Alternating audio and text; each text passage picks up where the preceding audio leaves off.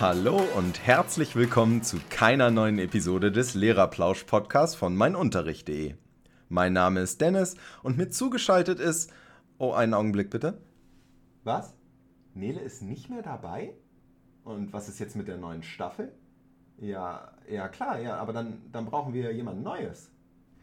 Wie ich gerade den Moment erfahren habe, ist mir niemand mehr zugeschaltet und ich bin ganz alleine hier.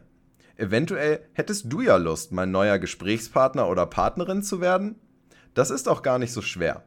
Alles, was wir hierfür brauchen, ist eine Probeaufnahme deinerseits, die zwischen drei und fünf Minuten lang sein sollte. Ja, was ist denn? Ich nehme hier gerade auf.